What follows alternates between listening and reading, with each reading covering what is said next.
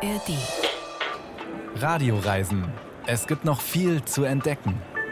Ein Podcast von Bayern 2.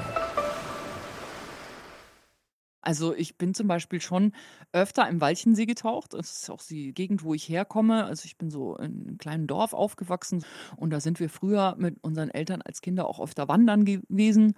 Und schon damals äh, wollte ich immer die Taucherbrille mitnehmen zu allem. Also, weil es könnte ja sein, dass da ein Fluss ist mit einem Gumpen oder sowas, wo man mal reingucken kann. Und mein Vater musste dann auch teilweise streng sagen, da gehen wir jetzt nicht ins Wasser gucken, in dem reißenden Bergbach. Also, ich habe habe dann im Walchensee tatsächlich, das ist ein sehr, sehr schöner See, der zweittiefste See in Deutschland, soweit ich weiß, mit 198 Metern. Ganz mysteriös und besonders. Und ich bin da mit Flaschen getaucht und dann eben aber auch in Apnoe. Und der Walchensee ist eins der faszinierendsten Gewässer, was ich je betaucht habe der türkisgrüne Walchensee. Er ist ganz ohne Zweifel ein faszinierendes Gewässer. Und die Frau, die das gerade gesagt hat, die muss es wirklich wissen. Denn Anna von Bötticher kennt als eine der weltbesten Apnoe-Taucherinnen alle möglichen Gewässer auf dieser Welt. Wir lassen uns heute ins Wasser fallen, mit voller Absicht beim Tauchen ohne Gerät, ohne Absicht aber unvermeidbar beim Flusssurfen und schließlich bleiben wir doch lieber über Wasser beim Kanupaddeln in Mecklenburg-Vorpommern. Reisen unter und über Wasser, die gibt's heute bei uns in den Radioreisen auf Bayern 2. Bärbel Wossack ist am Mikrofon und ich verspreche, es gibt viel zu entdecken.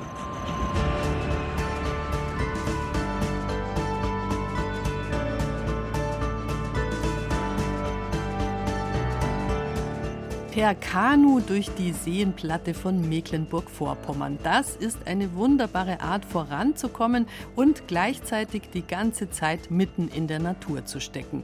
Buchstäblich, denn die Hälfte des Kanus liegt ja im Wasser, im grünen oder vielleicht auch im moorig-braunen. Jedenfalls ist man als Paddler auf Augenhöhe mit dem See, dem Fluss, dem Kanal und mit dem Ufer, wo sich so viel Leben abspielt. Wer dieses entschleunigte Reisen einmal entdeckt hat, der wird schnell süchtig danach.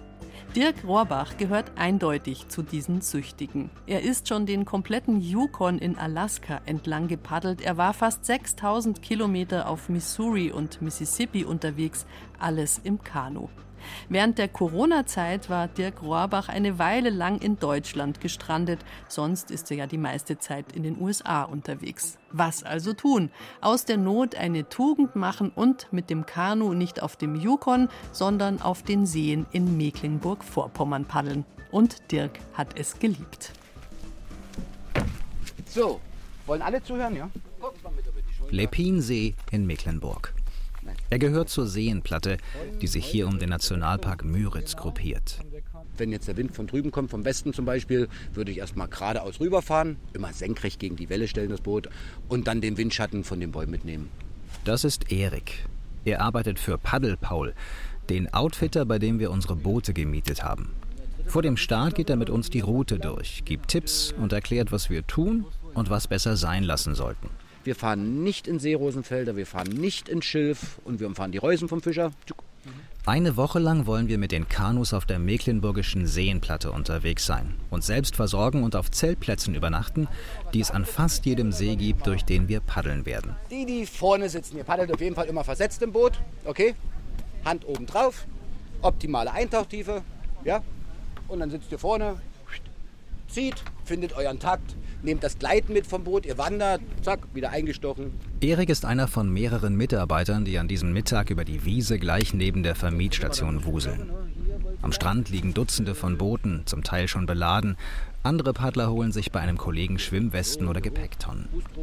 Ich bin Jasmin aus der Nähe von Köln, weil ich Spaß habe am Paddeln und ja, ich wollte mal die Seenplatte erkunden. Ich war hier noch nie und Natur erleben. Ich bin quasi mitgenommen worden und bin halt happy und freue mich drauf. Wird bestimmt super.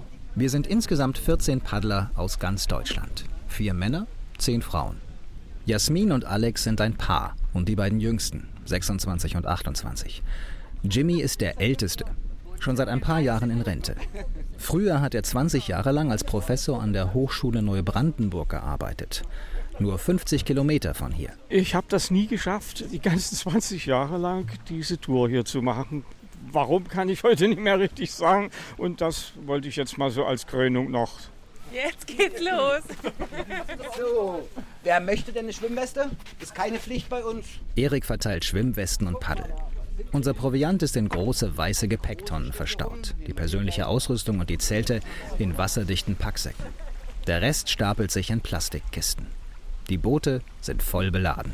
Jetzt geht's mal los mit Paddeln. Taka.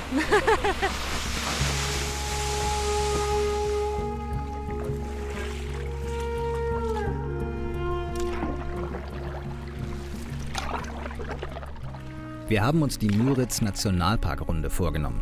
Insgesamt etwa 85 Kilometer. Sechs Tage durch ein gutes Dutzend Seen, die über natürliche oder künstliche Kanäle verbunden sind. Am Ende der Tour werden wir dann auch tatsächlich in den Nationalpark paddeln. Unsere heutige Etappe ist 15 Kilometer kurz, gerade recht, um sich mit den Kanus vertraut zu machen. Die meisten haben schon mal gepaddelt, aber auch für Anfänger ist die Seenplatte bestens geeignet wenn der Wind nicht so stark bläst. Das tut er heute erstmal. Aber als wir das Ende des Lepinsees erreichen und in unseren ersten Kanal paddeln, ändert sich das schlagartig. Ja, hier ist total schön, ruhig, man hört nur die Vögel und man kann hier super in den Wald sehen, alles unberührt. Sieht fast aus wie so ein Mangrovenwald in den Tropen mit den Wurzeln, die man sehen kann. Und es fliegen immer wieder Reiher links und rechts, die kreuzen unseren Weg und ja, sind einfach cool. Wir paddeln weiter bis in den Zotzensee und zu unserem ersten Campingplatz. An einem kurzen Sandstrand landen wir an, ziehen die Boote aus dem Wasser und entladen sie. Mit einem kleinen Gepäckwagen schaffen wir Ausrüstung und Proviant zu unserer Zeltwiese. Der Platz ist gut belegt, vor allem mit Dauercampern. Während die anderen ihre Zelte aufbauen, kümmere ich mich ums Abendessen. Chili mit und ohne Fleisch. Es ist stockfinster, als wir gegen 21 Uhr endlich essen. Morgen wollen wir früher aufbrechen als heute, aber daraus soll erstmal nichts werden. Jetzt bist du dran fürs Gericht. Was ist denn passiert, Jasmin? Ich habe mich beim Anschieben vorne im Bug ins Kanu auf die Bank gesetzt und dann ist ernsthaft die Schraube an einer Seite ausgebrochen und ich bin äh, ja halb mit dem Hintern am Boden gelandet. Hast du dich verletzt? Nein, habe ich nicht. Ich, äh, mein Stolz ist verletzt, aber ansonsten nichts. Eigentlich waren wir zum Ablegen bereit. Ein paar der Boote sogar schon im Wasser, als das Malheur passiert. Und jetzt? Improvisieren und reparieren. Mit Werkzeug vom Campingplatz. Es ist weit nach Mittag, als wir endlich in See stechen. Zotzensee, Filzsee, Labussee heißen die nächsten. Manche sind schmal und lang, andere breit oder verzweigt. Die Ufer liegen ein, zwei Kilometer auseinander, dicht bewachsen mit Weiden, Schilf und Bäumen. Ferien- und Wochenendhäuschen drängen sich vereinzelt ans Wasser. Dazwischen viel Weite und ab und zu eine Schleuse, die die Seen verbindet. Wir warten darauf, dass die ganzen Motorboote und Kanuboote rausfahren. Und ja, dann äh, sehen wir mal, wie das dann so funktioniert. Ich war jetzt noch nie in so einer Schleuse, bin sehr gespannt. Schleusen gleichen die unterschiedlichen Wasserstände in den Seen und Kanälen aus und werden in erster Linie von großen Sport- und Hausbooten genutzt. Als unsere leer ist, fahren zuerst zwei Motorboote rein, dann dürfen die Paddler in die Kammer. Die schweren Schleusentore werden hinter uns geschlossen und schon fällt das Wasser rasant. Keine fünf Minuten dauert der Vorgang. Dann werden die Tore vorne wieder geöffnet und wir paddeln raus in die Freiheit. Und zu unserem nächsten Camp.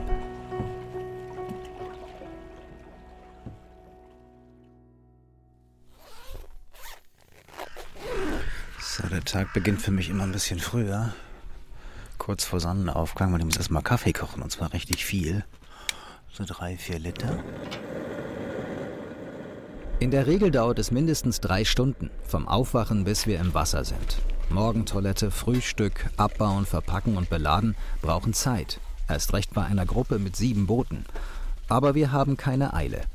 Die Etappen liegen im Schnitt bei 15 bis 20 Kilometern, für die wir je nach Pausen, Wind, Umtragestellen und Schleusen vier bis fünf Stunden brauchen.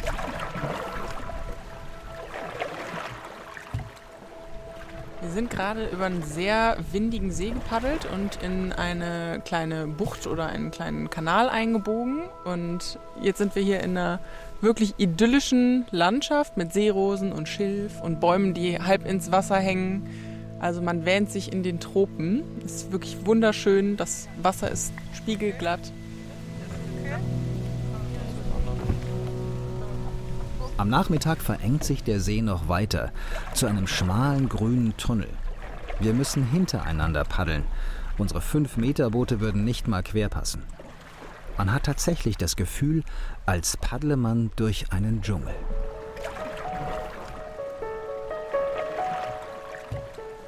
Dann endet das Wasser vor uns plötzlich an einem langen Holzsteg. Unsere erste Umtragestelle. Aber die werden wir erst morgen angehen, denn für die Nacht bleiben wir hier, auf dem Kanuhof Wustrow, der gleich daneben liegt. Ich bin Thomas Seidel, gebürtiger Mecklenburger aus Neustrelitz und habe mich hier in Wustrow auf dem Kanuhof selbstständig gemacht oder mit dem Kanuhof mit Ramona Ahl zusammen. 2004 war das. Das Gelände für seinen Kanuhof hat Thomas lange suchen müssen, aber es hat sich gelohnt. Zentral gelegen, alle müssen hier durch. Ideal, sagt er. Und idyllisch. Waren früher mal Gartenanlagen, deshalb noch so ein alter Obstbaumbestand mit Wiesen und wenn die Leute das sehen, sind die schon begeistert. Thomas und sein Team haben sich ganz auf Wasserwanderer spezialisiert. Wenn man den ganzen Tag auch was gemacht hat, auch ich sag mal Aktivurlaub im weitesten Sinne, die sind einfach entspannt, sitzen abends nochmal gemütlich zusammen beim Bierchen und kommen auch schnell ins Gespräch mit Zeltnachbarn und machen nicht irgendwie um sich rum so ein kleines, wie, wie man es auf anderen Zeltplätzen dauert, einen kleinen Garten drumherum und haben dann ihr kleines Reich. Dann stehen da Gartenzwerge und dann können sie auch im Wohnzimmer sitzen bleiben, die Leute. Ne? Und hier ist es halt ein bisschen offener und ein bisschen netter und für mich halt das sympathischere Publikum, aber wie gesagt, ist ja individuell.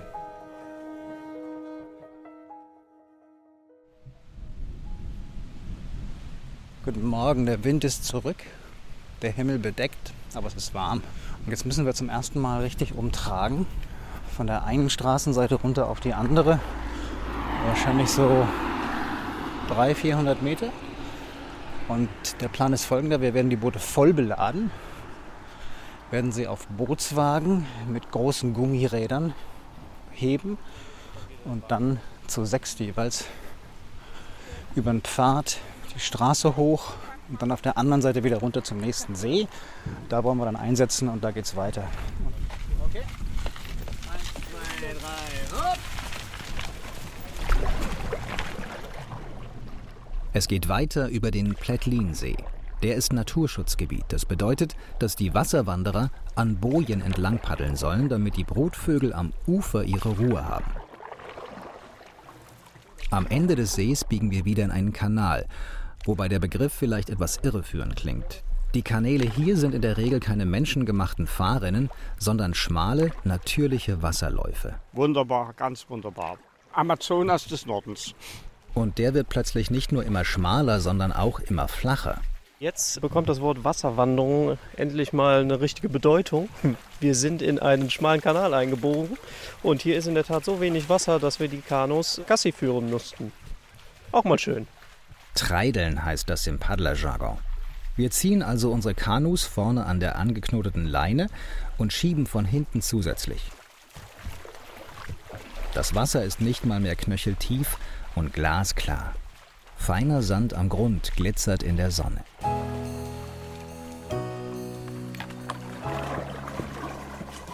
Nach einer halben Stunde ist es geschafft. Das Wasser wird wieder tiefer, der Kanal breiter. Wir folgen ihm bis ans Ende, wo er in die Havel mündet. Wenn wir jetzt nach rechts abbiegen würden, kämen wir irgendwann in Berlin raus. Aber für uns geht es nach links, Richtung Havel-Quellgebiet und Nationalpark Müritz, den wir morgen erreichen werden.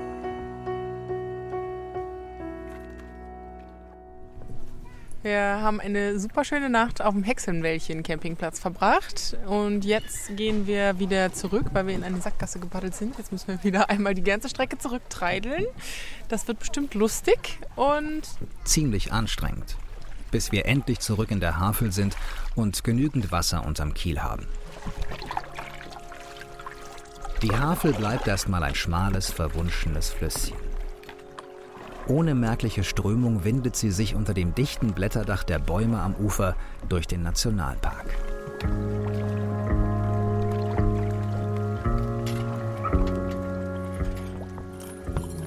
Jetzt sind wir hier an einer Umtragestelle. Es gibt einen Wagen, aber so wie es aussieht, kommt er nicht ganz ins Wasser rein. Das heißt, da müssen wir gleich nochmal Teamwork beweisen und die Wagen zu vielen Mann da raufhieven. Es geht los! Zu acht packen wir die Kanus vollbeladen am Süllrand und wuchten sie auf die Lore. Drei Mann schieben, auf der anderen Seite plumpsen die Kanus dann zurück ins Wasser. Achtung!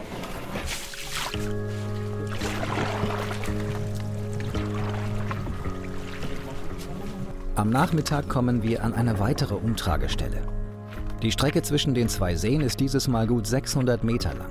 Zum Glück gibt es auch hier Loren, gleich drei, auf die sogar jeweils vier Boote gleichzeitig passen. Und los geht's! Trotzdem dauert es eine gute Stunde, bis wir auf der anderen Seite in den Käbeligsee paddeln können, den letzten auf unserer Tour.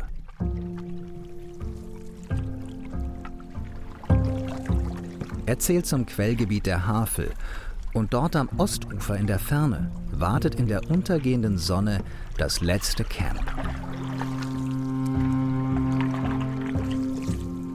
Nachdenklich paddeln wir die letzten Meter, halten inne, kurz vor dem Ziel, mitten auf dem See.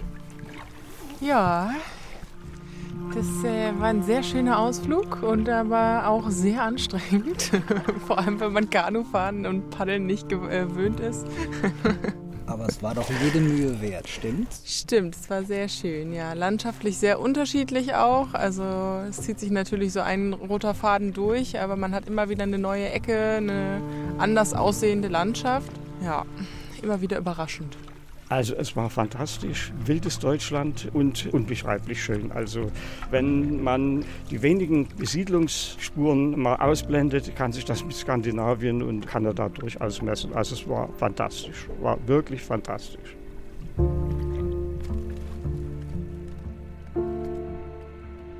Deutschland mit dem Paddelboot und plötzlich fühlt man sich wie in Kanada.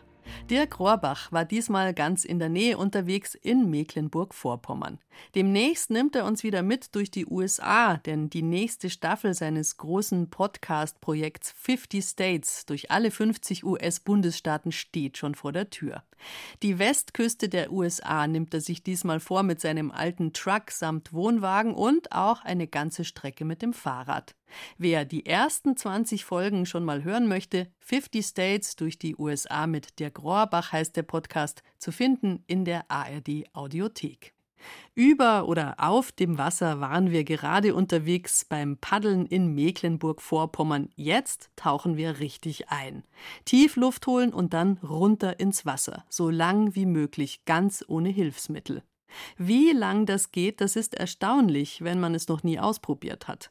Der Körper kommt viel länger ohne Luftholen klar, als man sich das als permanenter Atmer vorstellen kann. Apnoe, ohne Atemzug, so heißt die Disziplin, die auch als Sport betrieben wird. Anna von Bötticher ist eine der besten Apnoe-Taucherinnen weltweit. Es gibt eine NDR-Dokumentation mit und über sie, Water Woman heißt die Reihe.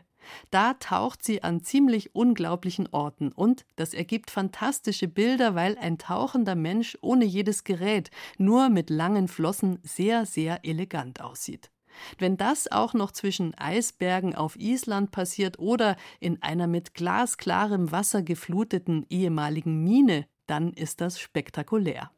Ich habe mit Anna von Bötticher gesprochen und sie gefragt, wie das alles angefangen hat mit ihrer Liebe zum Tauchen. Ja, so wie alle Menschen habe ich natürlich schon als Kind mal probiert, wie lange man Luft anhalten kann. Irgendwo hat es natürlich da schon angefangen, ne? so mal im Schwimmbad und mal ausprobieren. So diese Neugierde auf diese für mich sehr faszinierende, magische Unterwasserwelt, die schon auch im Schwimmbad magisch war. So ernsthaft Apnoe tauchen, weil ich recht extremes Tauchen mit Flaschen gemacht habe. Und das hat auch seine Risiken, weil man sich auf die Technik verlässt, um zu überleben und man muss jedes Problem unter Wasser lösen können. Und da dachte ich mir, wenn ich einfach so ein genaueres Verständnis davon habe, wie viel Zeit habe ich denn wirklich, wenn ich mal jetzt keine Luft habe und ein Problem lösen muss, dann wird mir das vielleicht mal helfen, keine Panik zu bekommen. Habe ich so einen Wochenendkurs belegt in England in einem Tauchturm, tatsächlich auf einer Marinebasis. Da hat es angefangen und schon nach zwei Stunden war ich auf dem Boden. Der war 28 Meter tief und dachte mir, hm, wieso ist jetzt hier der Boden? Wo geht's hier weiter? Und sechs Monate später hatte ich tatsächlich schon die erste Medaille in der Weltmeisterschaft und die deutschen Rekorde gebrochen, die tiefen Rekorde. Also bei den 28 genau. Metern ist es nicht geblieben. Nee. Haben Sie gleich gewusst, ich will da weiter runter? Ja, ich war halt so neugierig. Ich wollte halt wissen, wie tief kann ich denn tauchen? Also da war halt bei 28 Metern Boden. Und ich dachte dann, ja, ich muss ja jetzt unbedingt rausfinden, wie tief komme ich denn, wenn kein Boden da ist. Aber braucht man Talent dafür? Kann das jeder oder? Ja, also ich sage ja immer gerne, wenn ich das kann, dann kann es wirklich jeder, weil eigentlich bin ich so von der Veranlagung her der Anti-Apnoe-Taucher. Also ich habe eine zu kleine Lunge für meine Körpergröße und mein Gewicht. Ich bekomme zum Beispiel auch eher sehr früh das Bedürfnis zu atmen. Und da muss mir das hart erkämpfen, dass das später kommt. Und das ist nicht einfach für mich. Was ist das denn für ein Gefühl, wenn man das Flaschentauchen gewohnt ist und immer so schrittweise auftauchen muss und wahnsinnig aufpassen muss? Und beim Apnoe-Tauchen, da muss man das ja im Prinzip nicht. Wie fühlt sich das an? Ja, ist natürlich was ganz anderes. Ne? Beim Apnoe-Tauchen ist man sehr viel mehr auf sich bezogen in Bezug auf körperliche Leistung und körperliche auch die Herausforderung. Man fühlt sich einerseits sehr frei und sehr eins mit der Umgebung um einen herum, aber man muss sich das auch immer erarbeiten. Also man muss äh, ständig aufmerksam bleiben. Wie lange packe ich es noch? Wie hoch bin ich? Wie viel Zeit brauche ich noch, um wieder nach oben zu kommen? Ja, wobei, das denken die Leute immer so, dass man dann da so ins Blaue hinuntertaucht und dann, woher weiß ich dann, wann ich umdrehen muss. Aber das wäre natürlich recht riskant und so machen wir das auch nicht. Das heißt, wir arbeiten uns erstmal an einem Seil hinunter in die Tiefe und das Seil ist vermessen. Das heißt, ich weiß praktisch bei jedem Meter oder bei allen fünf Metern, wo ich bin so arbeitet man sich dann Stückchen für Stückchen vorwärts. Der Ehrgeiz, herauszufinden, wie tief komme ich oder wie lang kann ich schwimmen, ist ja die eine Sache, die sportliche. Aber wie ist es denn auf einer Gefühlsebene? Wie fühlt sich das an, wenn man das schafft, eben dann ohne jetzt die ganze Zeit nachdenken zu müssen, einfach in diesem Wasser schwimmen kann, ohne zu atmen und ohne ein riesen Tauchgerät dabei zu haben? Der Sport macht mir großen Spaß und das ist eine tolle Gemeinschaft und da haben sich Sport und Tauchen getroffen. Aber in Wahrheit ist für mich der Grund zu tauchen schon immer das Erlebnis der Unterwasserwelt. Und dazu gehört einerseits, man schaut sich was an. Das kann ein Riff sein oder auch ein Wrack oder viele kleine Fische oder auch große Fische. Und das andere ist das reine Erlebnis, dass ich mich aufhalten kann in dieser Welt unter der Oberfläche. Und dazu gehört natürlich auch sehr das Apnoe-Tauchen, weil ich dort noch viel mehr und viel intensiver mit meinem Körper und meinem Geist mich anpassen muss an diesen Teil des Planeten, zu dem man vielleicht nicht so sehr gehört zuerst. Und wenn man dann aber feststellt, dass man, wenn man sich darauf einlässt und daran auch ein bisschen arbeitet, diese Möglichkeit hat, sich eben mit Körper und Geist anzupassen an den Lebensraum unter Wasser. Das ist schon sehr faszinierend. Also die Leute denken ja immer so, wenn ich dann 100 Meter tief getaucht bin, ja, da ist es unten dunkel und kalt und ich habe irgendwie schreckliche Schmerzen und warum tut man sich diese Schrecklichkeit an? Ja, das Luftanhalten und das Verschwinden des Sauerstoffs, das hört sich für viele schrecklich an. Das alles noch im wirklich eiskalten Wasser zu tun, das ist dann erst recht krass. Wir hören jetzt einen Ausschnitt aus einer Dokumentarfilmreihe mit Anna von Bötticher. Waterwoman heißt sie. Und da geht es unter anderem nach Island, an eine sehr tiefe Stelle mitten im Eismeer, die aber vom Land aus erreichbar ist. Odins Träne heißt dieser Tauchspot und nach sehr strapaziöser Wanderung dorthin und wirklich eiskaltem Wasser sind dann am Ende alle Schmerzen vergessen.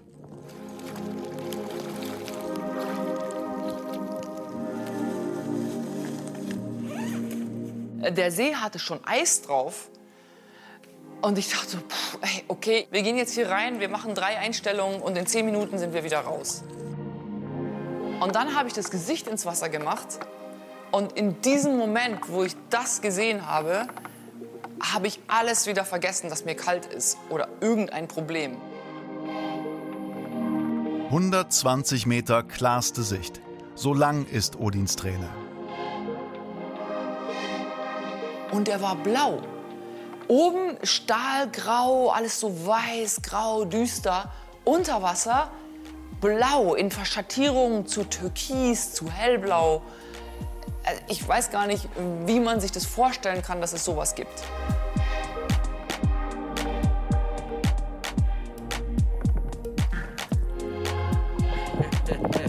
Geile Sicht, Das ist ne? einfach der Hammer. Henning, das ist der Hammer.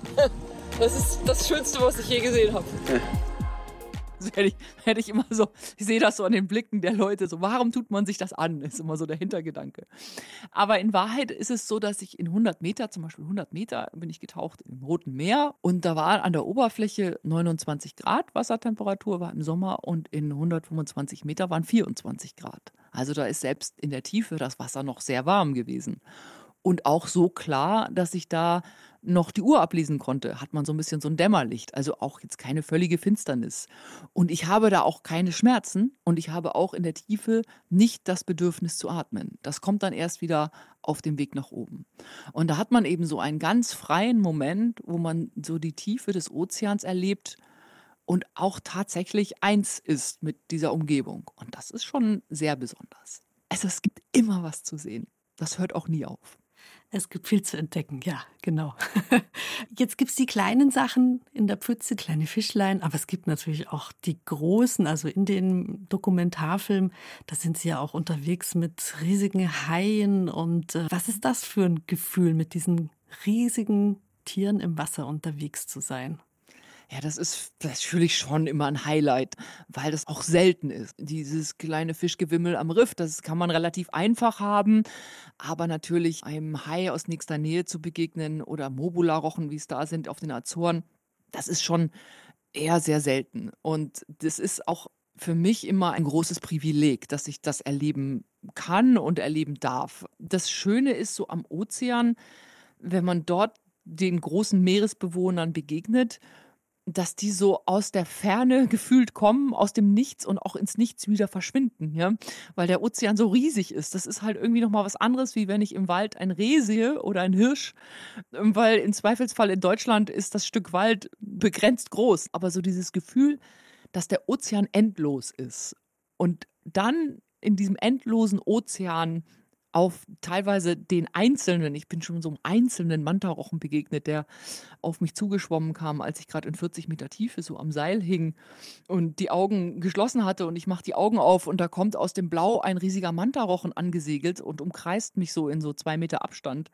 und verschwindet wieder in dieses endlose Blau.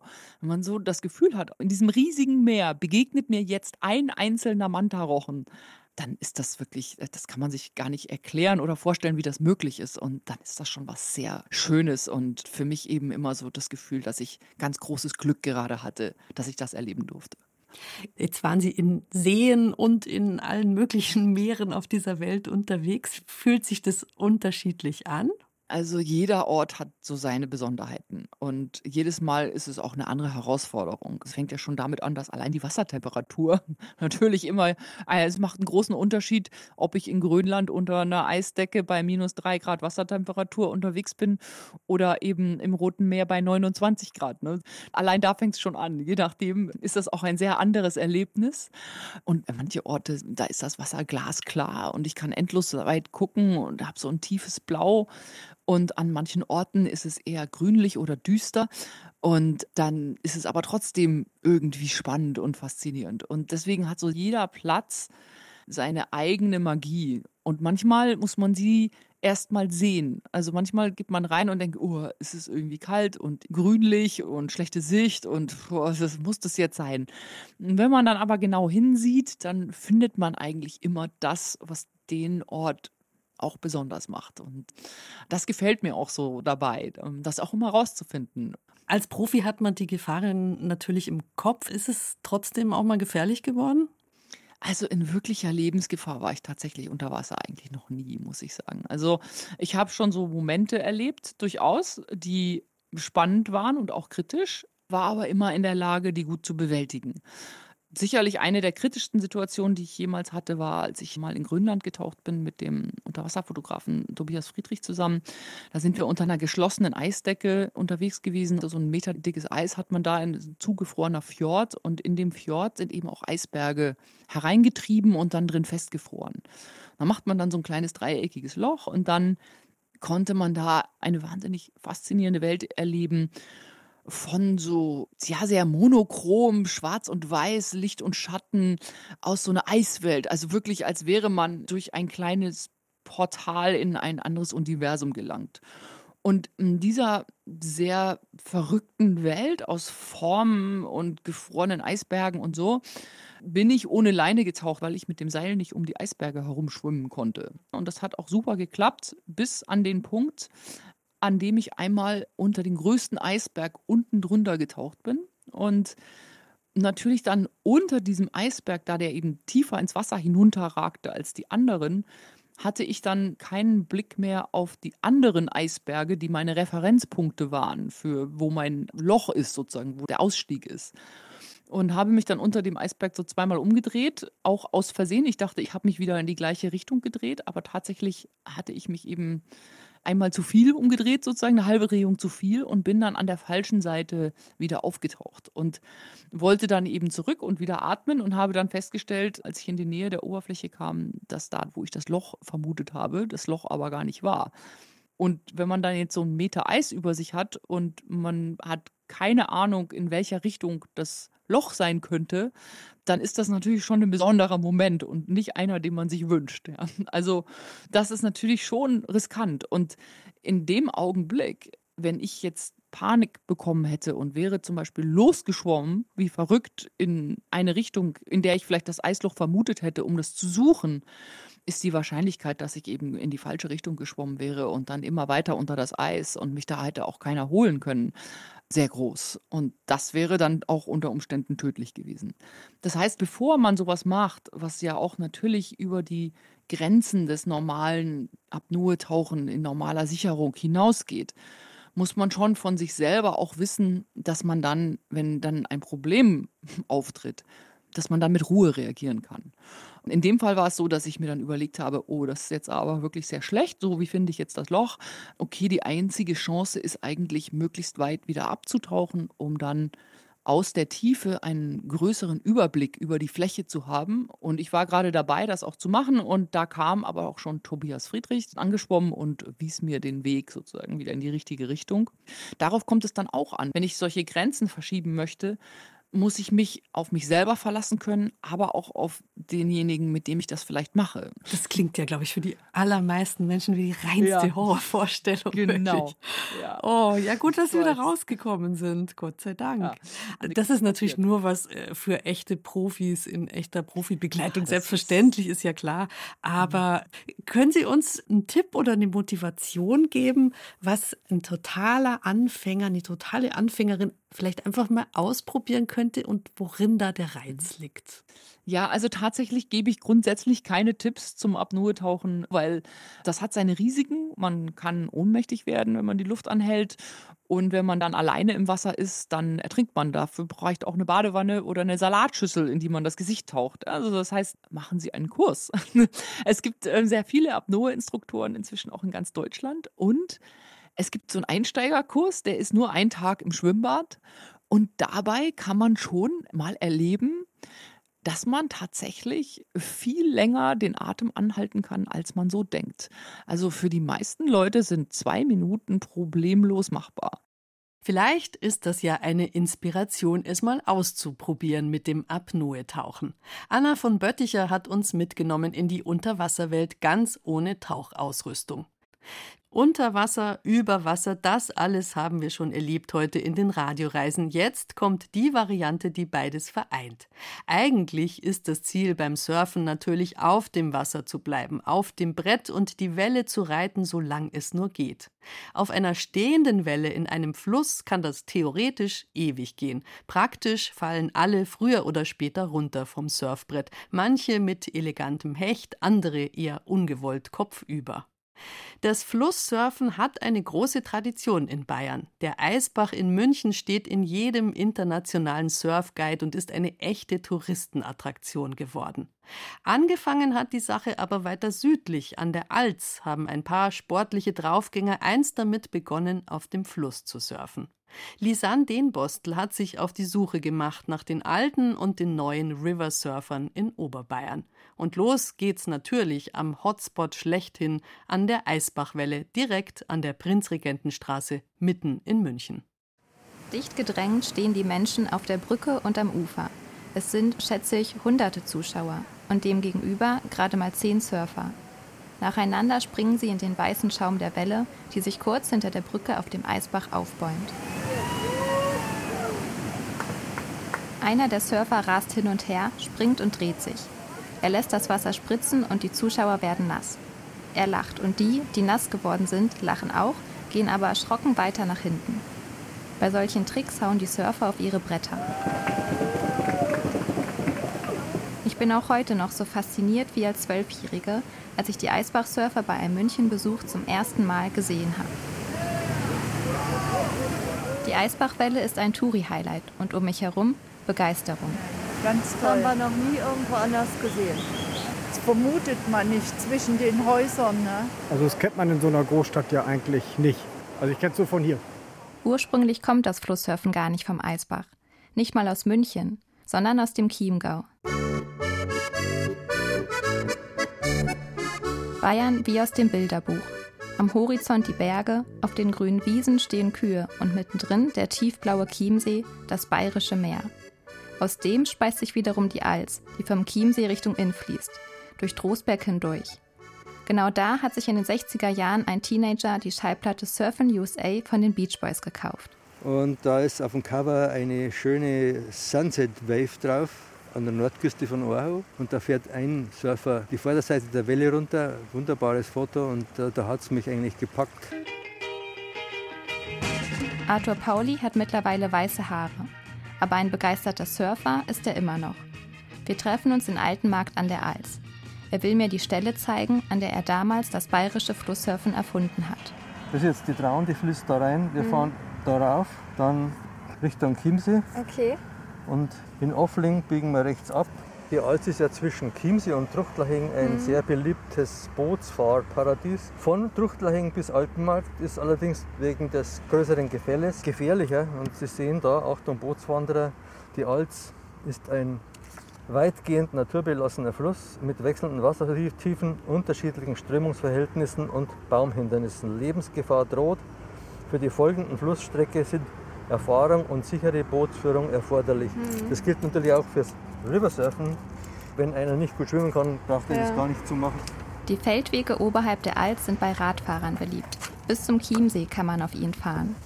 Wir aber gehen einen Hang hinunter zum Fluss. Am Ufer Büsche und Sträucher. So. Normalerweise ging es da hinter. Dann wir ja mal. Das war der Weg rein. Ein bisschen skurril. Arthur Pauli schlägt den Weg frei mit einer Machete. War hier dann früher gar kein Gebüsch? Das war schon da, aber es war natürlich zugänglicher.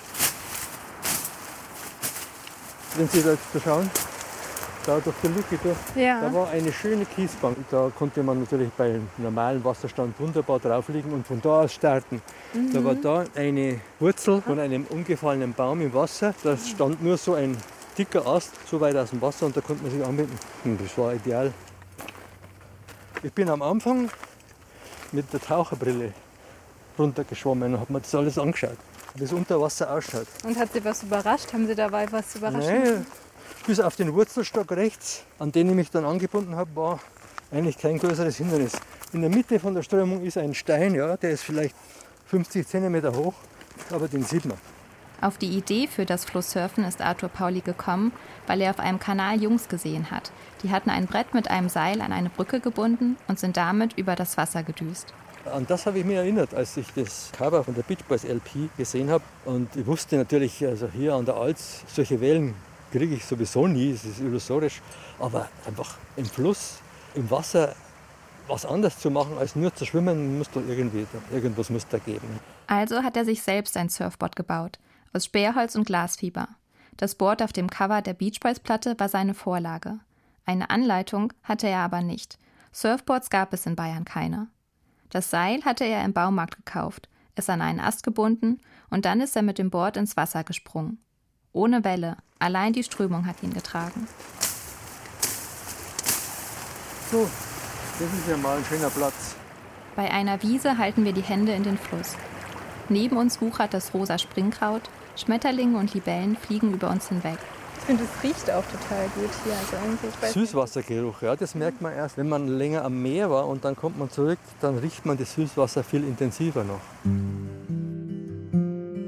Wir reden über das Wellenreiten auf dem Fluss und über das Windsurfen auf Sylt und auf dem Chiemsee, über selbstgebaute Bretter, die mit der Zeit krumm wie Gorken werden. An diesem Tag ist es an der Alz wunderbar einsam. Aber Arthur Pauli erzählt, dass auf dem Wasser oft mehr los ist. Die Alz ist bekannt für das Flusswandern. Kajaks, Kanadier und Schlauchboote fahren hier entlang. Für Surfer fehlen aber die Wellen. Das geht noch immer nur mit dem Seil.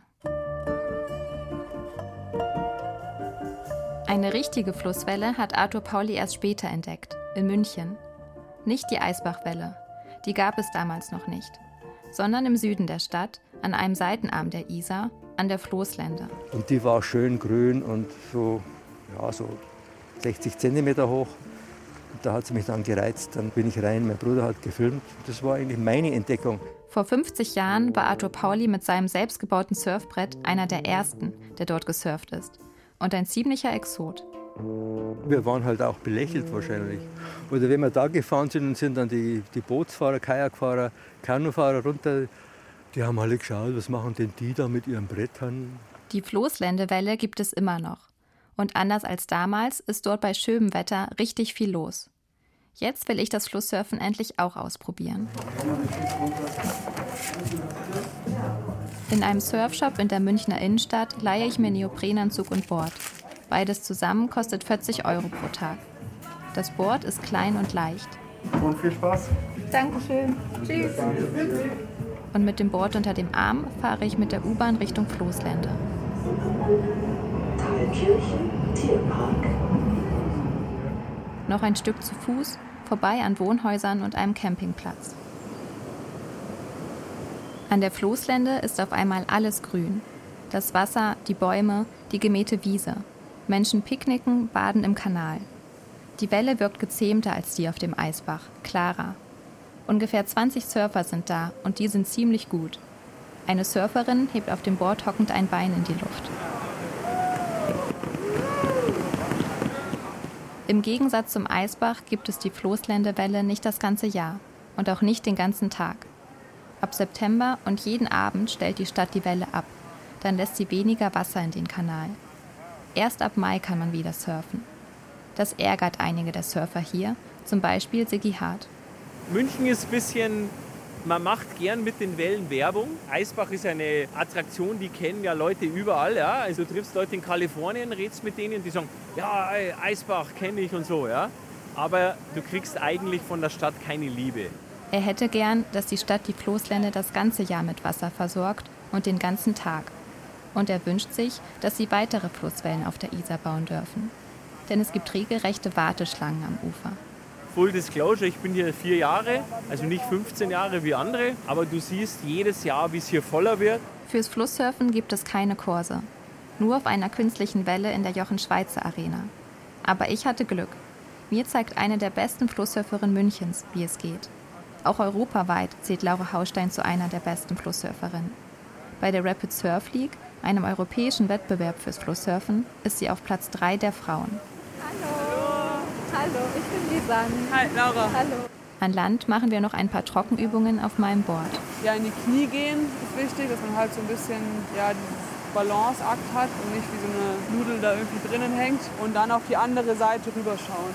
Dann gehen wir zusammen ans Wasser. Laura nimmt mein Board, legt es auf die Welle, ich setze mich auf die Mauer und stelle meine Füße drauf. Soll ich dann da auch so im Sitzen reingehen, wie er das Genau, gerade einfach hat? hin, ich halte das Board vorne fest und das Ziel heute rüber zu fahren. Ja, mal gucken.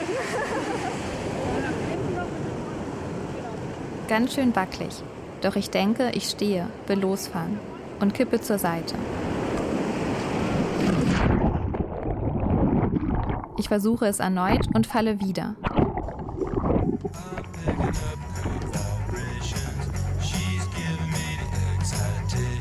Es macht trotzdem Spaß, dieses Spiel mit der Welle, die mich herausfordert. Einmal hilft mir ein anderer Surfer. Er streckt sein Bein von der Mauer aus, damit ich mich daran festhalten kann.